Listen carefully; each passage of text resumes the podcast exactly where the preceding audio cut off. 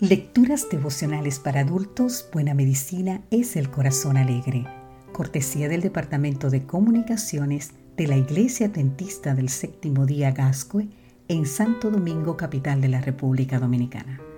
En la voz de Sarat Arias.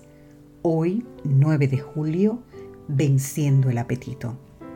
Leemos en el libro de Romanos capítulo 8 versículo 37 antes en todas estas cosas somos más que vencedores por medio de aquel que nos ama.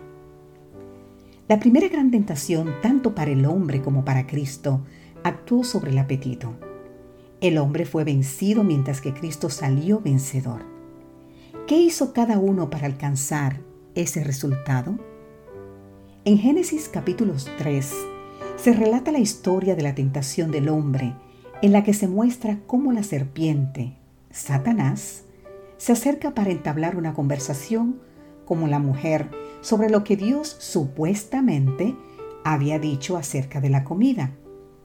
La serpiente dijo a la mujer, ¿con que Dios os ha dicho no comáis de ningún árbol del huerto?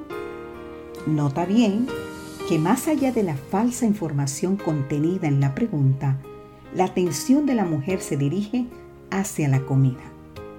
La mujer respondió a la serpiente, del fruto de los árboles del huerto podemos comer, pero del fruto del árbol que está en medio del huerto, dijo Dios, no comeréis de él ni lo tocaréis para que no muráis.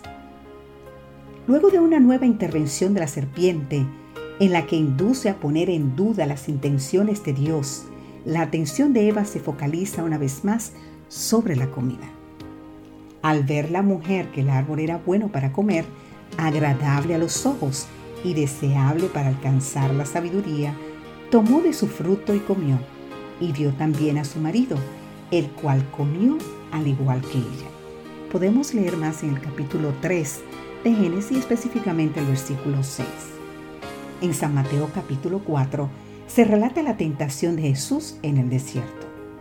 Durante la misma, Satanás procura poner en duda la identidad de Cristo, dirigiendo su atención hacia la comida. Si eres hijo de Dios, di que estas piedras se conviertan en pan. Sin embargo, esta vez ocurre una victoria. ¿Qué hizo Jesús para salir vencedor ante esta tentación?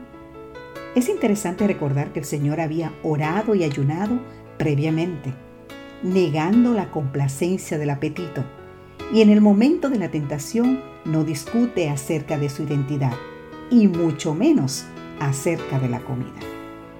En cambio, su atención se dirige a Dios, aferrándose a su palabra y obteniendo una gran victoria.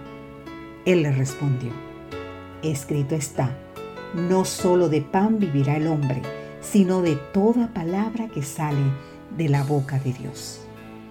En síntesis, para alcanzar la victoria es necesario negar la complacencia desordenada del apetito y aferrarse a Dios en el momento de la tentación.